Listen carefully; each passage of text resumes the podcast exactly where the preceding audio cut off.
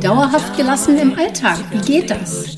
Der Podcast von Yoga Experience mit Annette Bauer.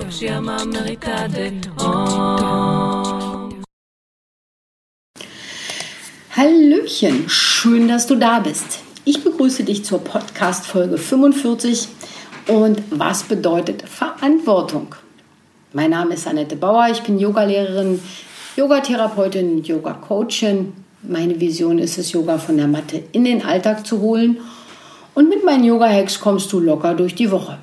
Wenn du wirklich dranbleiben möchtest, komm auch in meine Facebook-Gruppe Annettes Yoga Lifestyle Hacks und hol dir Tipps und Tricks ab, wie du dauerhafter gelassen bleiben kannst. Jede Woche stelle ich eine Übung vor und freue mich, wenn sie dir im Alltag hilft. Und mein Podcast heißt auch so Yoga für dauerhafte Gelassenheit im Alltag.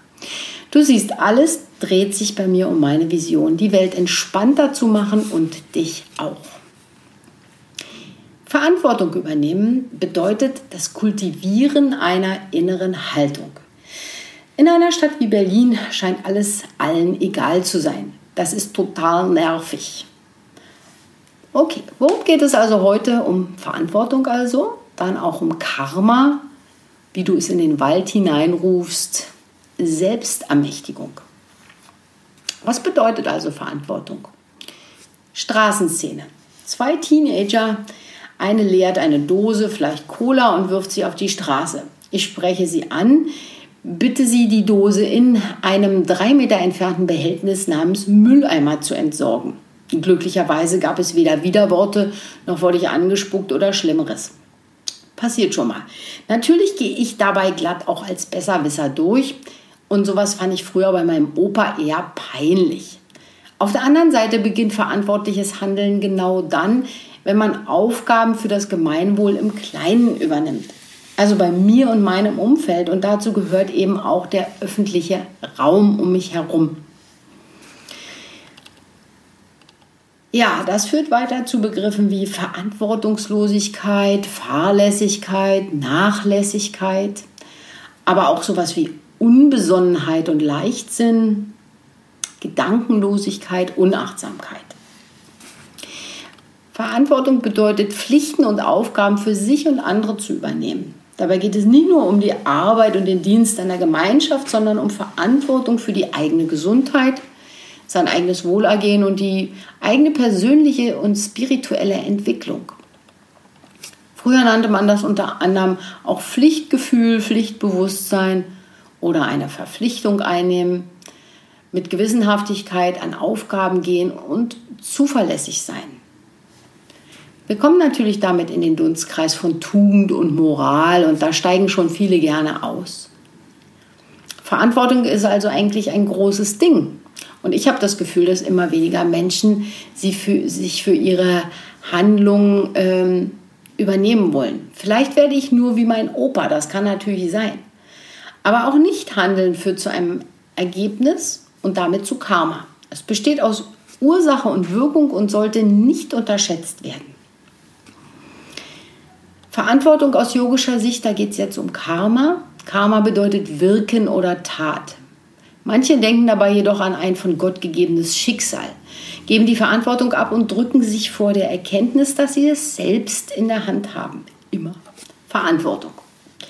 Frei davon ist man dann, wenn man sich den Polaritäten nicht mehr hingibt und beobachtend bleibt. Also so ein Yogi, der immer in der Mitte im Ausgleich bleibt und also meditative Haltung, da ist man weder das noch das, also dass man sich nicht entscheidet, sondern in der Mitte bleibt.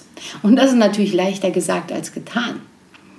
Eigentlich ist es ein spirituelles Konzept, das man in Indien seit etwa dem 6. Jahrhundert vor Christus kennt. Jede Handlung oder Tat, ob geistig, physisch, wird Folgen haben. Und Aldous Huxley hat dazu gesagt, alles, was wir sind, ist ein Resultat dessen, was wir gedacht haben. Nur wenn man das angesammelte Karma auflöst, kann man Samsara, also den Kreislauf der Wiedergeburten, verlassen. Das Konzept stellt damit die Grundlage des Hinduismus dar. Und die Krux ist, Karma kann über mehrere Leben angesammelt werden, Aber wer soll da noch Ursache und Wirkung kennen? Und wie wird man das alles wieder los? Wie entsteht Karma? Karma entsteht immer, wenn man etwas tut oder sagt oder denkt. Alles das hat eine Auswirkung, auch wenn man nur eine Augenbraue hochzieht. Dabei geht es nicht um die ähm, Abrechnung vor dem jüngsten Gericht, sondern um die Erkenntnis, dass man für alles, was man tut, verantwortlich ist. Wie ich andere behandelt habe, definiert meinen momentanen Zustand und was mich umgibt. Ich erschaffe die Welt, in der ich lebe. Es gibt einen Lichtblick. Nur schlechtes Karma ruft den Zyklus der Wiedergeburten auf den Plan. Gutes merzt sogar das Schlechte aus. Aber das höchste Ziel ist es überhaupt, keins zu erzeugen. Laut Upanishaden, also das sind philosophische Schriften des Hinduismus, kann man als kann man altes Karma über die Erkenntnis auflösen, dass die Individualseele, also meine Seele, das Atman mit der Weltseele, mit dem Brahman eins ist. Also unsere Seelen sind verbunden mit dem großen Ganzen. Gutes Karma kann man auch erzeugen durch religiöse Riten, Fasten, Wallfahrten oder durch mildtätige Gaben und Handlungen. Mein Vorschlag, wie wäre es mal mit einem Ehrenamt? Schlechtes Karma, gute Wirkung, auch das ist denkbar. Ein durchaus schlechte Tat kann sogar auch ein gutes Karma zur Folge haben. Wenn also die Beweggründe rein und nicht selbstsüchtig sind, erzeugen sogar schlechte Taten kein schlechtes Karma. Also wenn man etwas eigentlich Schlimmes tut, aber um Gefahr für andere abzuwenden, dann wäre das eine schlechte Tat mit einer guten Wirkung. Oder man handelt überhaupt nicht mehr und zieht sich aus der Welt zurück. Aber auch dabei ist darauf zu achten, dass selbst die Handlung des Meditierens nicht auf Erfolg und Ergebnis ausgerichtet ist. Als schlichte Handlungsanweisung gilt mit Gleichmut und Mitgefühl annehmen, was einem das Leben so bietet. Jedoch antwortet Gott Krishna auf Arjunas Frage, wie man das denn bewerkstelligen soll. Bhagavad Gita, ähm, das ist Vers 3.8 und 3.9. Übst du dies beherrschte Handeln? Denn Handeln ist besser als untätig sein. Selbst die Aufrechterhaltung des körperlichen Daseins kann nicht ohne Handeln gelingen. Wenn die Menschen dieser Welt ihre Werke anders vollziehen, denn als Opfer, bleiben sie in der Gebundenheit an die Werke. Als Opfer vollziehen, vollziehe dein Wirken, o Sohn der Kunti, und werde so frei von jeglicher Haftung. Das ist eine Übersetzung von Sri Aurobindo. Also, was sagt der Mann da? Was sagt Gott Krishna da, sagen wir so? Untätig sein bringt nichts. Du musst ja, um weiterzuleben, also eh immer handeln. Und wenn du das aber alles als Opfer siehst, wenn du das als Gabe siehst, dich also hingibst, dann bleiben, bleibt da keine Gebundenheit. Du weißt keine Anhaftung an, das, an den Erfolg zum Beispiel oder an das Ergebnis. Karma ist also die Handlung, setzt sich aus Ursache und Wirkung zusammen. Schicksal ist nicht gleich Karma, das muss man einfach wissen. Verantwortung für das eigene Handeln übernehmen beinhaltet die Chance des Lernens. Wie wirkt sich mein Verhalten auf andere aus? Beim nächsten Mal kann ich anders entscheiden und etwas anderes tun. Das bedeutet, man muss sich mit seinem eigenen Verhalten gründlich auseinandersetzen, wenn man gutes Karma schaffen möchte. Und hier kommt natürlich Yoga ins, ins Spiel. Du erntest, was du säst, bedeutet nicht nur, so wie man isst, wird, man, wird es einem heimgezahlt. Es ist auch die Chance, viel zu geben und viel zurückzuhalten. Darin liegt der Erkenntnisgewinn. Möchtest du mehr Geld, dann spende für gute Zwecke. Suchst du nach Glück und Liebe, dann darfst du davon viel geben und nicht nur erwarten, dass man dich um deiner Selbstwillen liebt. So ist es mit allen Wünschen, die wir hegen. Geben ist seliger denn nehmen. Paulus. Und das macht dann sogar noch glücklich.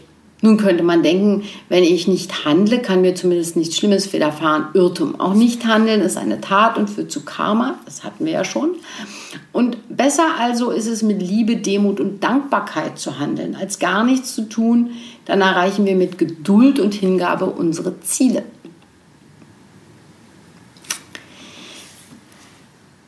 Das, was du heute denkst, wirst du morgen sein. Das hat Buddha nun wiederum gesagt. Das, was du heute denkst, wirst du morgen sein.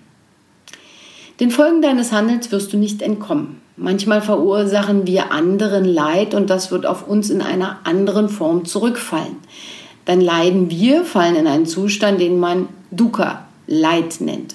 Dukkha ist Dunkelheit oder Enge und hier eben Leid. Wenn also kein Spielraum mehr bleibt, leiden wir.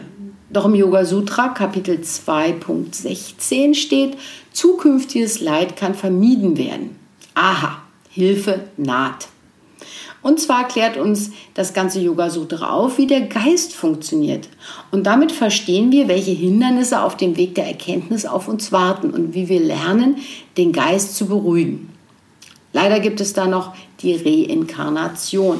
Wir nehmen schon aus früheren Leben Gepäck mit. Aber darin liegt auch die Chance auf Weiterentwicklung. Im nächsten Leben fangen wir im besten Fall auf einer höheren Stufe an. Oder uns werden die gleichen Herausforderungen wieder präsentiert. Das ist so wie ein Computerspiel, neues Leben, neue Chance, das nächste Level zu erreichen. Verantwortung übernehmen. Also zurück zur Verantwortung. Seiner Verantwortung gerecht zu werden, ist nicht immer leicht. Je mehr du davon übernimmst, umso freier wirst du. Du kommst damit in die Selbstermächtigung. Klar, wer sich nicht mehr als Opfer fühlt, ist freier und selbstbewusster. Da bleibt noch die eine Frage kann man zu viel Verantwortung tragen. Vielleicht kennst du diese Typen mit ihrem gerechten Zorn über alles und jeden. Aus einer Wut getrieben sehen sie nur das Falsche und Ungerechte. Wir brauchen auch diese Menschen, um uns diese Missstände aufzuzeigen. Sie sind wichtig.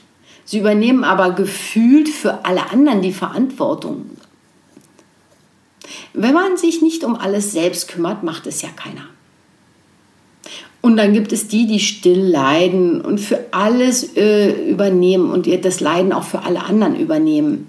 Sie sind getrieben von der Vorstellung, wenn ich nur alles richtig mache, werde ich endlich gesehen und geliebt.